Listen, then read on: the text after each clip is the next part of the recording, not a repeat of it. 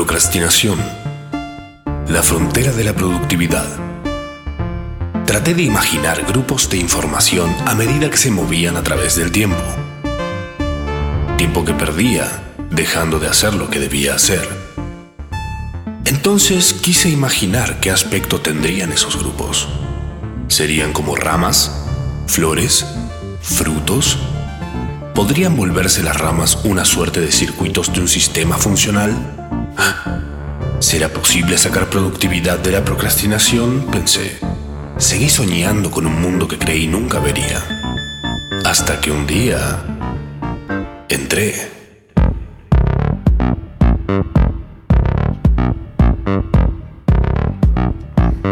Buenas noches a todos. Mi nombre es Matsorama. Esto es Procrastinación Asistida, un servicio a la comunidad. Bienvenidos amigos. No, no, no, ¿sabes qué? Futuros amigos y futuras amigas. Todavía no nos mandamos stickers por WhatsApp. Eso define tal vez la amistad en estos tiempos que corren. Hasta las 9 estamos haciendo procrastinación asistida. Em, lindo día para empezar. Me gustan los jueves. Jueves 3 de marzo. Todo el país. Atento y escuchando.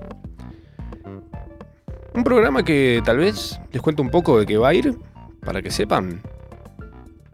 La idea es dejarles en esta hora un par de inquietudes, puntas, dudas, cositas, para que vayan masticando toda la semana hasta el próximo programa.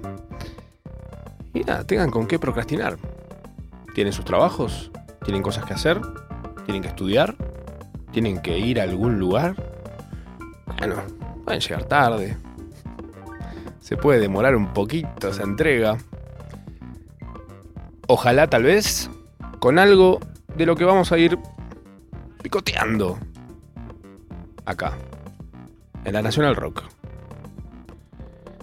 Sí señora, sí señor.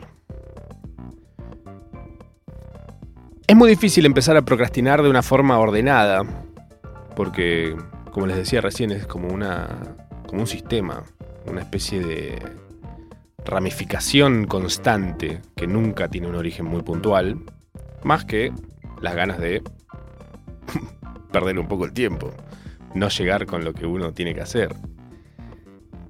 Pero bueno, vamos a hacer un intento y los voy a invitar a subirse a esta, a esta movida fantástica, prestándole un poquito de atención a esto que está sonando. Esto que está sonando es un partido de tenis. ¿Qué? Pero si esos partidos de tenis suenan diferentes. ¿Cómo un partido de tenis? Bueno, les cuento de dónde termina siendo un partido de tenis esto que estamos escuchando. En el año 2014, en el US Open, ubican el, el abierto de Estados Unidos de tenis. Como 400 horas de tenis, básicamente. Bueno. IBM dijo, che, ¿qué pasa si analizamos los datos de un partido? Cuando alguien pisa acá, cuando alguien pisa allá. Cuando una pelota pica. Todas las cosas que van pasando en un partido, cada una se le asigna un sonido elegido por un productor musical eh, llamado James Murphy. Eh, y este loco dijo, che, pará, si le ponemos soniditos a cada cosa, puede que exista una especie de ritmo, secuencia, armonías. Y eso terminó siendo 400 horas de música generadas en el momento por cada cosa que sucedía durante todos los partidos del US Open. Un loco. O sea, eh, puede sonar bien, hay algunos que suenan muy bien. De hecho, después hubo una especie de selección. Pero bueno, lo que pasaba era que cada partido, mientras lo veías, tenías la opción de ir escuchando una especie de música que se generaba con lo que veías. Entonces un poco de sentido tenía. Por ahí escucharlo fuera sin ver el partido lo que sea, no tendría tanto sentido. Pero en ese momento sí. El productor James Murphy, que estuvo del lado musical de esta movida de interpretación de información, dijo, che, hay algunas partes de todo esto que está sonando que tienen unas melodías mm, que pueden servir para algo. Entonces armó canciones. Dijo, bueno, inspirado en estos sonidos y en estas melodías generadas, voy a armar canciones, pero voy a ver los partidos primero. O sea, su método de selección fue primordial a la hora de ver simplemente los partidos y decir, bueno, me gustó el ritmo de este partido. Este, este partido debe ser un buen tema, dijo. Y bueno, la música de este tipo terminó siendo muy. muy en este plan. Medio hipnótica, medio tribal. La interpretación de la data fue, porque obviamente, ¿qué tiene, qué gana IBM en esto? IBM básicamente usó esto para promocionar su eh, nube, la nube de IBM, donde se procesan cosas rapidísimamente, al punto que obviamente vos estabas viendo un partido en el que de repente picaba una pelota y el sonido de esa pelota ya estaba sonando. No es que tenía un delay. Obviamente que son esas cosas que son muy efectistas, no sé si tan efectivas a la hora de convertir, no sé, no, nadie estaba metiendo data, sus fotos de las vacaciones en las nubes de IBM, pero gracias IBM, ¿no? Por esto. Ahora, vamos al primer paso, el primer vector de esta procrastinación asistida. ¿Qué pasa por el lado de James Murphy? James Murphy hizo esto y dijo, che, mirá qué flashero. Una, un experimento. Una cosa medio loca es esto que hice. Entonces, tres años después, dijo, che, hagamos una cosa. Le dice a otra marca que también estaba ahí como queriendo hacer alguna cosa. El tipo vive en Nueva York y les dijo, ¿sabes que hice esto con IBM, con soniditos y demás? ¿Qué les parece si a cada molinete del subte le asignamos un sonido dentro de una secuencia de así, armonías y hacemos que suenen como musiquitas? Entonces el sonido del subte durante un tiempo debe haber sido medio enfermante para el que estaba ahí medio manteando, ¿viste? Bueno, una dijo, no, sácame eso, me vuelvo loco. Pero para el que pasaba en el momento, era una experiencia un poquito más linda. Pasas vos y suena un plin, plum, plum, y así, cada cosa, cada molinete, vos imaginate, un hora pico, es un loco. Pero lindo. Porque la idea también fue seleccionar sonidos que no te quemen la cabeza. Esa es la relación de James Murphy, por un lado, con la data. Ahora, ¿qué onda la data con IBM? IBM, y esto lo llevo tal vez a que pensemos un poco en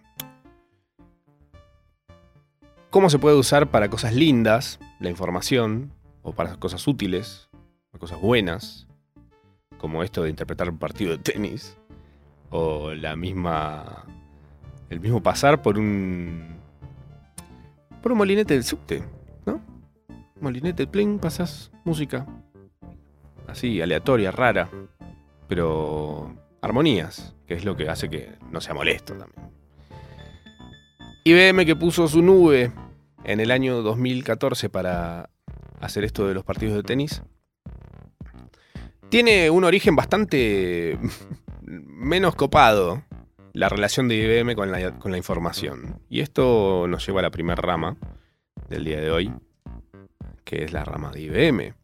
Está bien, nos vamos a ramificar un montón a lo largo de todos los programas. La primera principal es la de IBM. IBM en el año 1933. Ah, pero había computadoras en ese momento. No exactamente. Pero en ese entonces, se pone medio oscura la situación, eh, IBM hizo una alianza con la Alemania nazi. ¿Qué? Ah, no se la vieron venir esta. y sí, efectivamente. IBM hizo una alianza con Alemania nazi, sabes que hay un montón de marcas que tienen orígenes en esos momentos montones. Si te pones a buscar, decís, ay, yo sigo comprando esa gaseosa. Pero bueno, en este caso estamos hablando de IBM. ¿Qué pasó en ese momento? ¿Qué tiene que ver IBM y por qué estamos hablando de IBM si en ese momento no había computadoras? No, pero no sé si, o sea, para que para quienes quieran terminar siendo amigos míos acá, que espero que lo quieran porque yo quiero ser amigo de ustedes, Los Simpson es parte del lenguaje. ¿Estamos claros con eso? Perfecto. Ahora, ¿se acuerdan de la tesis de doctorado de Apu? 200.000 tarjetas perforadas en perfecto orden que componen el primer juego de damas chinas computarizado. Dijo Apu presentando una cajita, de la cual Bart saca una tarjeta y dice, ¿y esta para qué es? Y Apu se agarra la cabeza. Bueno, esa caja llena de tarjetas es lo que en mucho tiempo atrás, digamos, hace menos de 100 años, wow, no es tanto tiempo, era una computadora lo más parecido. Eh, esas tarjetas perforadas tenían información. Cada tarjeta, un dato, data binaria, que significaba información y era la forma de automatizar cosas y demás. Bueno, me imagino se imaginarán por dónde estamos yendo con esta cosa. En el año 1933, eh, Hitler sube al poder y este vínculo entre IBM y el holocausto eh, continuó, o sea, hubo una continuidad muy heavy, casi hasta la Segunda Guerra Mundial. O sea, la idea era mm, sistematizar toda esta información que había de la gente. O sea, querían identificarlos, clasificarlos, em, decir, bueno, ok, esta persona eh, tiene estos vínculos, trabaja de esto, sabe hacer esto, sabe hacer aquello. Entonces, de repente decís, ah, wow. De esta forma es como que se tienen tantos datos tan precisos de ese entonces.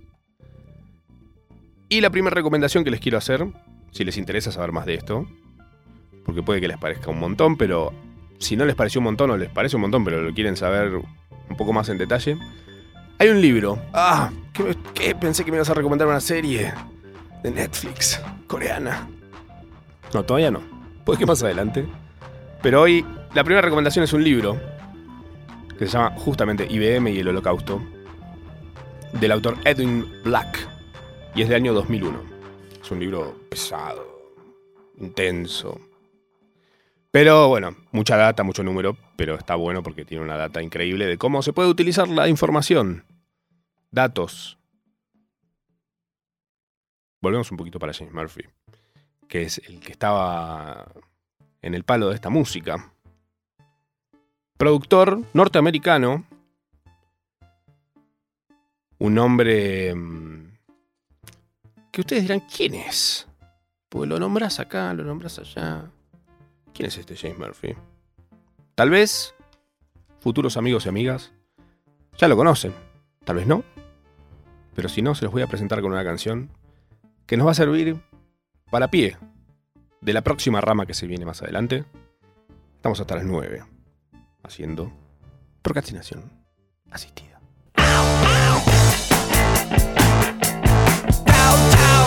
Estás escuchando Procrastinación asistida. Esto es procrastinación asistida, señoras y señores, futuros amigos y amigas. Pueden agendar el número de esta radio para mandar un WhatsApp, unos stickers si están buenísimos. Pero lo mejor sería que nos manden audios. Porque hay gente de todo el mundo pero más importante, del resto del país que nos está escuchando. Y un sticker medio... No sé si le sirve mucho. Avisen igual, por las dudas. ¿Ya agarraste para anotar? 11 39 39 8888. Es el número. De WhatsApp te lo digo de vuelta. Es re fácil igual.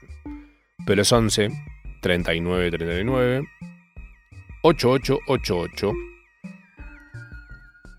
Es el número de WhatsApp. Puedes mandar audios, contarnos cómo te gusta procrastinar a vos, si lo haces, qué cosas te gusta procrastinar. Decís, mira, yo tengo que terminar mi tesis, pero me colgué y me acabo de ver todo el catálogo de Netflix. Conozco gente en eso. Esto es procrastinación asistida, un servicio con datita, cositas. Un poco de esto, un poco de aquello. Para que ustedes tengan para el resto de la semana. Recién sonaba el CD Sound System, una banda encabezada, hija de este muchacho James Murphy que les contaba antes.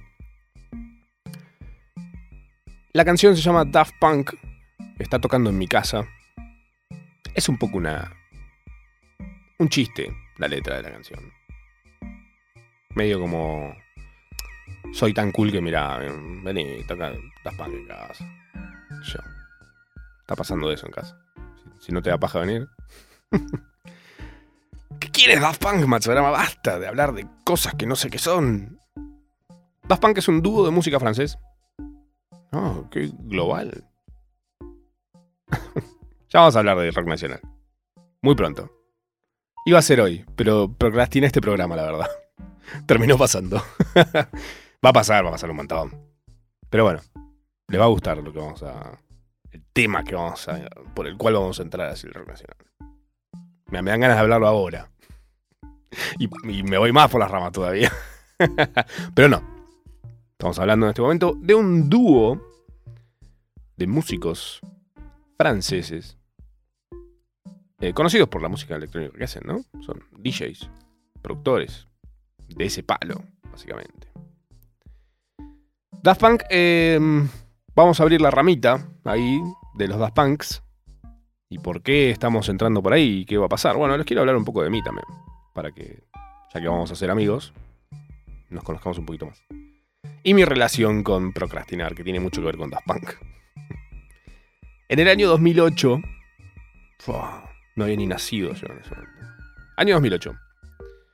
En los Grammys se presenta Daft Punk, que tienen la particularidad de estar disfrazados de robots. Todo el tiempo. Está bien. Se bajan del escenario, cruzan al súper y nadie les dice nada. ¿Te imaginas a Mick Jagger hacer eso? No estoy comparando a Punk con Mick Jagger. Tiene la mitad de la edad. También vamos a hablar de Mick Jagger. Que es más argentino que todos nosotros, eso está claro, ¿no? Bueno. Pero estamos hablando de Daft Punk. Daft Punk dúo francés que se viste de robot para aparecer en sus shows y demás.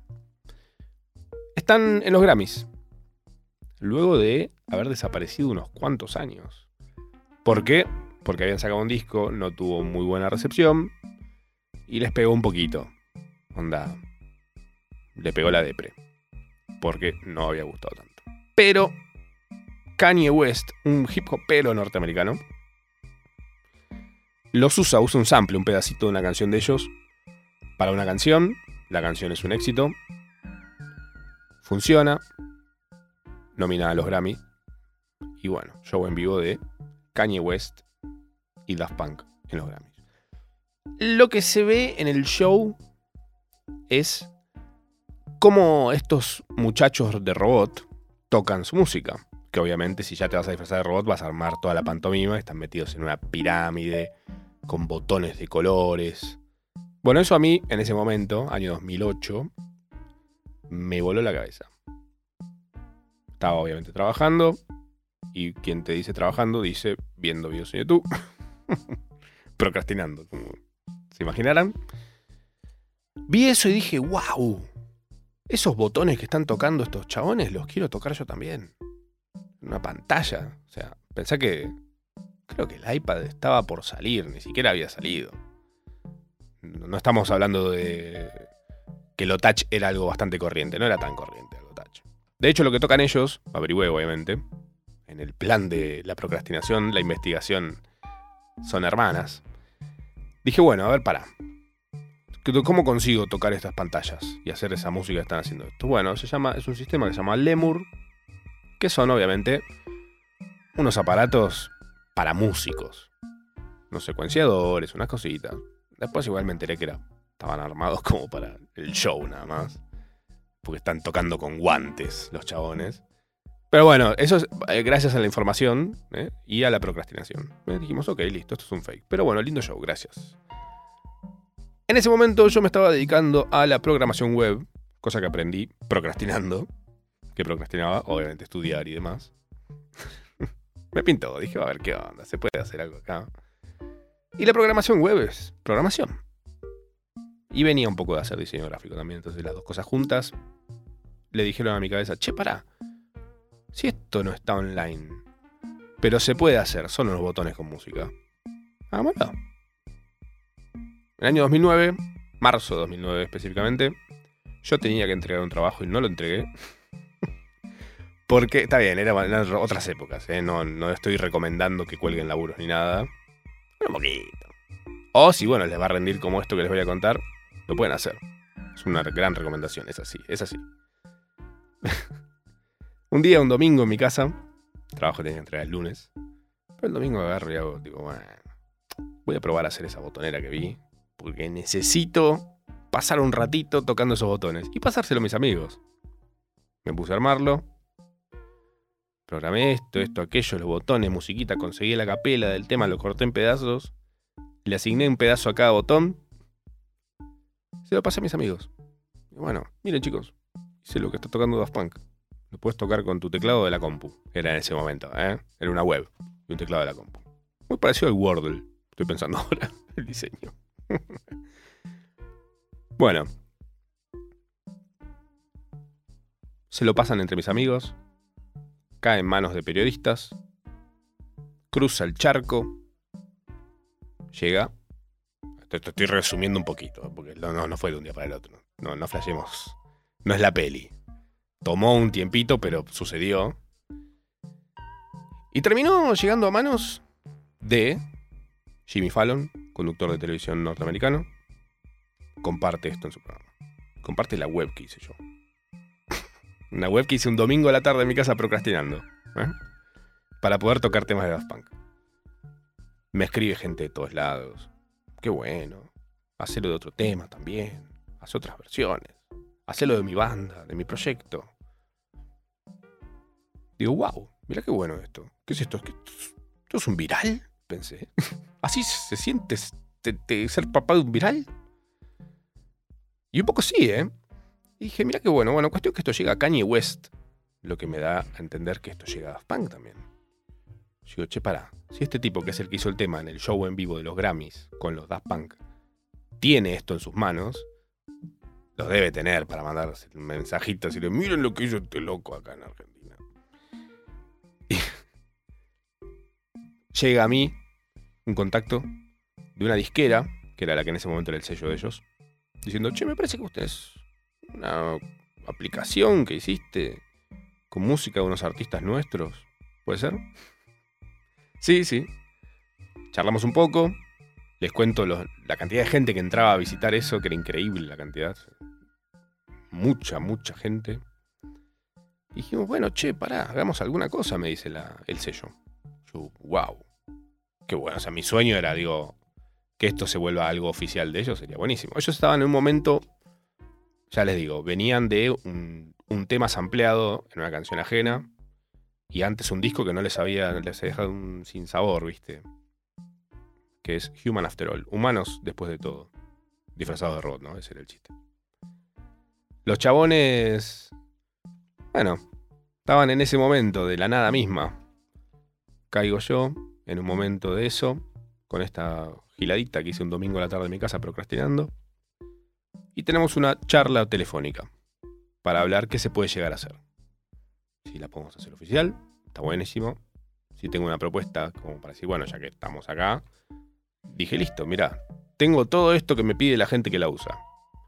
Esos millones de personas que entran eh, de todo el planeta dijeron, mira, me gustaría hacer esto, me gustaría hacer aquello.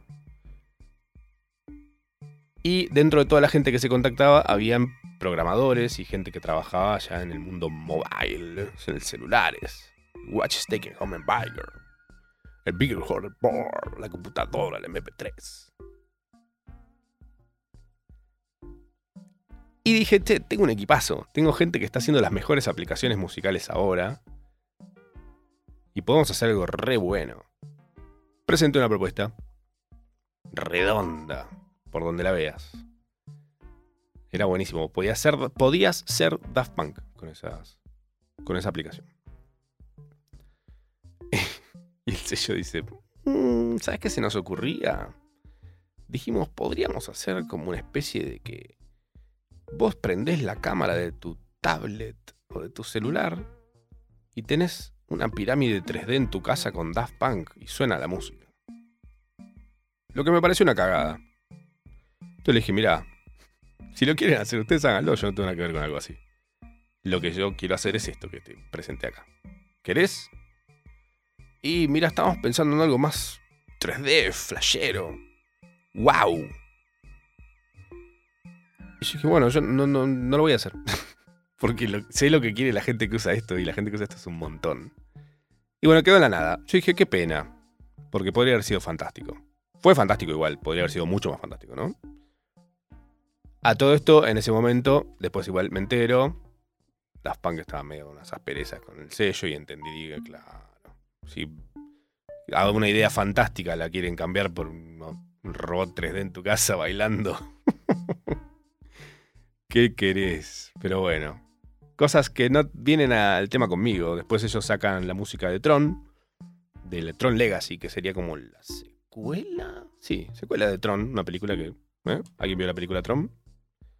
Eh, en ella, en el, eh, por lo menos en el póster de ella está inspirada la intro de este programa.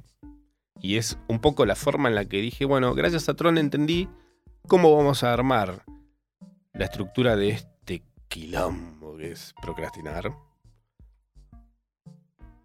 Gracias, Tron. Te mando un beso. No sos tan entretenida, pero serviste. ¿eh? Vean películas que no les encanten, les va a venir bien. Porque, porque por ahí no te entretiene la peli, pero te da una buena idea que años después te sirve para armar un programa de radio en la Radio Nacional. Esto es procrastinación asistida. Estamos hasta las 9. Increíblemente falta nada, muy poco, muy, muy poco. Bienvenidos sean los audios, ¿eh? 11 39 39 8888. Si estás en otro país, pues. Mira, escucha, esto es un quilombo. Más 54 9 11 39 39 88 88.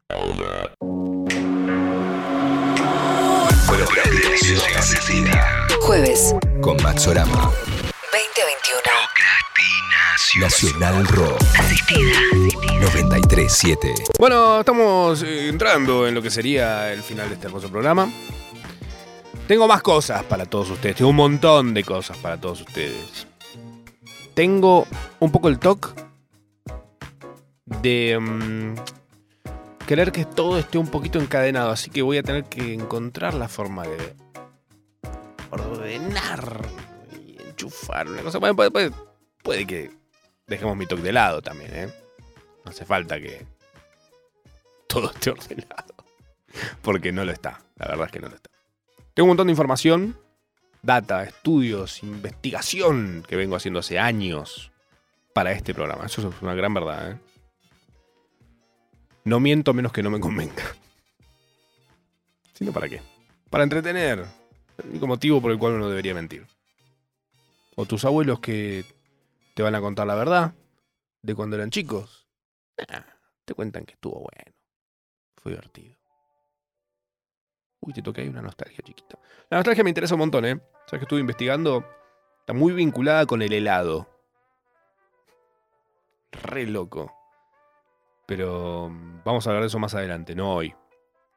Hoy. Hoy vamos tranqui. Tranquilos. Es un buen momento. Hablamos de, a ver, repasando brevemente.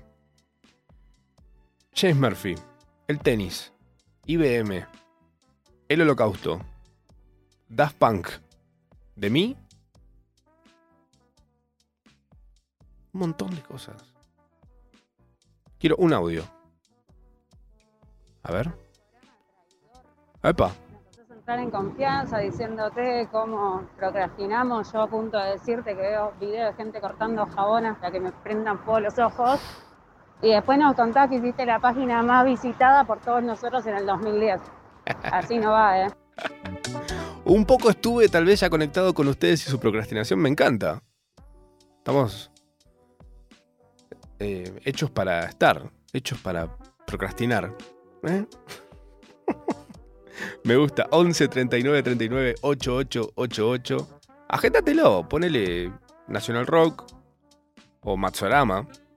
No, va a ser raro porque si un día lo agarras medio, medio en una, no vas a entender que en realidad fuera de este horario es el mismo número que maneja toda la radio. De hecho, es el celu de, de Hueso. Mi amado productor. Eh, tengo un equipo de gente fantástica acá. Todavía no me sé todos los nombres. O sea, ya me los dijeron, pero me cuesta mucho retener. Los quiero un montón igual. Ya desde, desde ahora se los digo. Son soles. Estamos como ese planeta de Star Wars. Que tiene dos soles. Bueno, yo tengo tres. No me acuerdo el nombre del planeta de Star Wars. Me gusta Star Wars, ¿eh? Podemos ir por ahí si quieren también, ¿eh? Tengo unos paralelismos fantásticos con cosas de la Argentina. Pero bueno, sabes que es mucha data por ahí. Hoy en este preciso momento pienso que es medio aburrido. Por ahí dentro de tres meses, cuando me quede sin temas que hablar, remil vamos por ahí. Mi nombre no es Matsorama, pero me gusta que me digan así. Ese es el motivo principal. No tiene una historia muy fantástica, más que soy muy fanático de los Simpsons y de todo el universo simpsoniano. Futurama, Boblarama, Dioramarama, Matsorama. Me llamo Matías, está bien, ¿ok? ¿Quieres saberlo? Ahí tenés. ¿Qué son? ¿La FIP? Puede ser. Es la Radio Nacional. Eh, les quiero contar eh, en este momento del programa que lo vamos a usar para um, sacarnos la zap. Ah, ya la tenía sacada. Bueno, ¿qué estás? Como querés. Bueno, me las voy a sacar yo ahora, ¿eh? Perm- permiso. Ahora sí. Les voy a hablar de un poco de mm, cosas que pueden llegar a ser en breve respecto a procrastinar. O bueno, al ocio mismo, ¿no? Porque tampoco todo es estar pateando cosas para hacer mientras haces otras. En este caso te voy a hablar de Batman, de The Batman, la película que estrenó ahora, el jueves. Hoy. Ayer estrenó en realidad. Ayer, porque yo la vi ayer. No te voy a spoiler nada, perdón, ¿eh? Te, te aviso ya. No creo. Del disfrute del spoiler. Quiero que ustedes tengan sus experiencias full inmersivas. Idealmente si no tienen nadie cerca comiendo pochoclo. Me parece. ¿Quién, es, quién fue el. ¿Quién odia tanto el cine que para meter pochoclo dentro de una sala? Que dijo, che, ¿sabes qué podemos hacer? Vender pochoclo. Pero cruje un montón. Sí, pero odio el cine. Dijo el que, el que inventó el pochoclo odia el cine, claramente. Estamos claros, ¿no? ¿Quién puede decir, ah, qué lindo, qué ganas de tener a alguien al lado? En la cuarentena, ¿sabes qué extrañaba?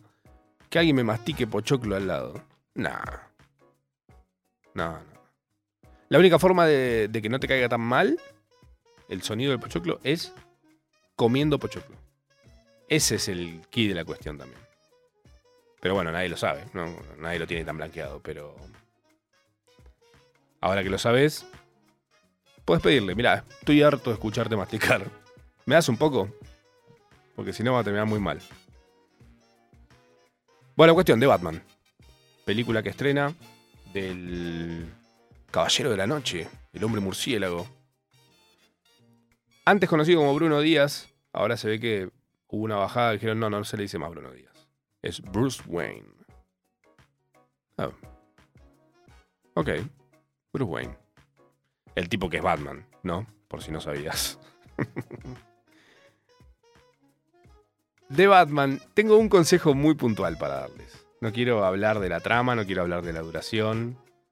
Bueno, por ahí deberían saberlo, sí, tres horas dura. Por si van medio creyendo que dura una hora y media. tres horas dura. Está bien. Buenas tres horas. Si van a ir a ver de Batman en los próximos días, piensen en lo siguiente, que es algo que no pensé cuando fui a verla. Y me di cuenta, me enteré, me di cuenta estando en la sala y dije, ah, claro. ¿Cómo no lo pensé? Pero bueno, se los voy a decir yo. Este Batman es interpretado por Robert Pattinson, un actor que dirás, ah, sí, lo he visto en alguna cosa, muy bueno. Pero este actor era Edward Cullen en Crepúsculo. ¿Qué es Crepúsculo que está diciendo? Crepúsculo es una, fue una saga de vampiros y hombres lobo. Todos muy hegemónicos. Mucho lomo, lomazos. Mucho cuerpo de publicidad de perfume. Em, y en esas películas, en esas sagas, esa saga, este tipo ganó un fandom, o sea, un montón de gente que lo sigue, lo banca en todas. Ese fanatismo que... ¿Sabes cuál es? El fanatismo que es la imagen esa de fanáticas de los Beatles. Te lo digo y aparece, ¿eh? En blanco y negro, una chica gritando en cámara. Sacada. Gritando como si le estuvieran amputando una pierna, ¿viste? Como sin anestesia. Arrancándosela de raíz. Este hombre, Robert Pattinson, tiene aún, a pesar de que estas películas fueron hace una banda, pero bueno, la fidelidad. ¿eh? Gente que banca. Hay que estar. Quien pudiera tener esa banca de alguien que nunca te mandó ni siquiera un sticker por WhatsApp. Impresionante. ¿Quién pudiera ser Robert Pattinson? Bueno, tiene esta banca, tiene este público, esta gente que lo ama, así como las fans de los Beatles, esa que te la menciono y es un es un sticker animado. y están en esas salas de cine. Así que vos vas a ir a ver tu película de Batman tres horas, algo todo oscuro, mucha Batman, viejo es Batman.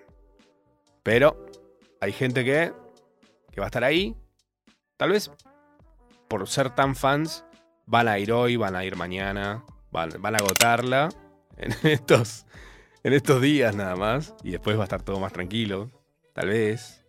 Pero yo te aviso. Hay gente que está ahí, en la sala del cine, dispuesta a gritar cuando aparece Robert Pattinson. Le dicen cosas a la pantalla.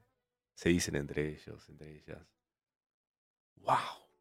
Es el mejor Batman. Es la primera vez que veo Batman, dice alguien. Pero es el mejor. ¿Crees que te diga cuál es mi favorito? Seguramente no coincidamos, ¿eh?